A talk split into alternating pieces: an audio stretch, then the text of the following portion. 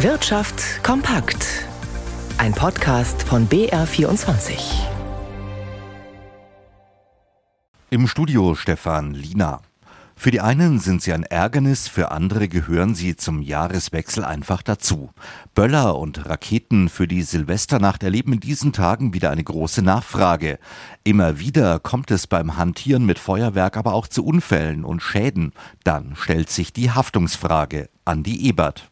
Feuerwerkskörper sollten in einwandfreiem Zustand sein, unbeschädigt und eine CE-Kennzeichnung haben, heißt es vom Versicherungsunternehmen Huck Coburg.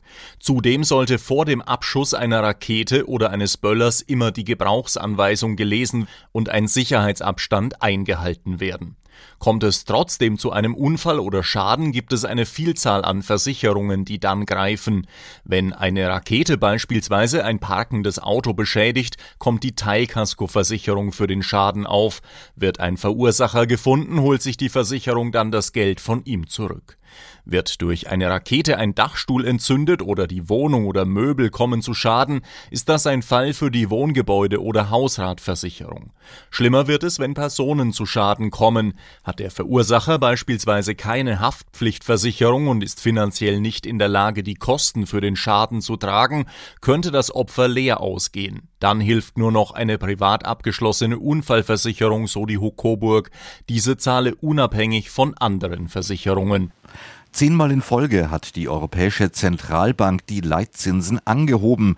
Damit ist es ihr auch gelungen, die Inflation in der Eurozone zu drücken. Beim Blick auf einzelne Länder gibt es allerdings erhebliche Unterschiede. Rigobert Kaiser.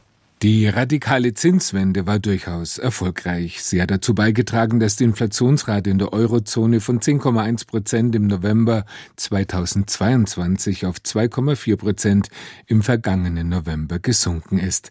Das Inflationsziel der EZB von 2 Prozent rückt in greifbare Nähe. Die Zeiten zweistelliger Raten scheinen also vorbei zu sein, doch in den einzelnen Euro-Ländern entwickelt sich die Teuerung recht unterschiedlich. In der Slowakei liegt sie bei rund 7 Prozent, in Belgien und den Niederlanden sinken die Preise sogar. Und das ist eine Zwickmühle. Die EZB will beides verhindern, zu hohe wie auch fallende Preise. Vor allem aus der Bundesrepublik kommen Stimmen, die zu einer längeren Zinspause auf dem aktuellen Niveau raten. Bundesbankpräsident Joachim Nagel und IFO-Präsident Clemens Fuß sehen die Inflation noch lange nicht als besiegt an. Tatsächlich könnten die zuletzt stark gefallenen Energiepreise wieder anziehen.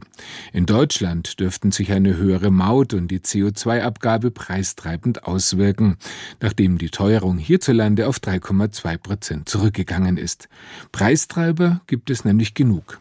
Deutschland geht mit reichlich gefüllten Erdgasspeichern ins neue Jahr. Der Gesamtfüllstand lag gestern bei 90,8 Prozent, wie aus den Daten des Europäischen Gasspeicherverbandes hervorgeht.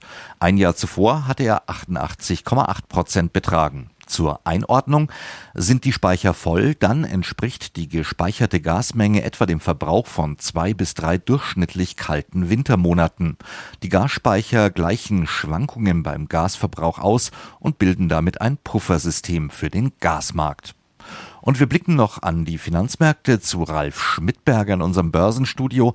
An der Wall Street wird noch gehandelt. Hierzulande war das Börsenjahr aber schon um 14 Uhr beendet. Wie fällt denn die Bilanz für den DAX aus, Ralf?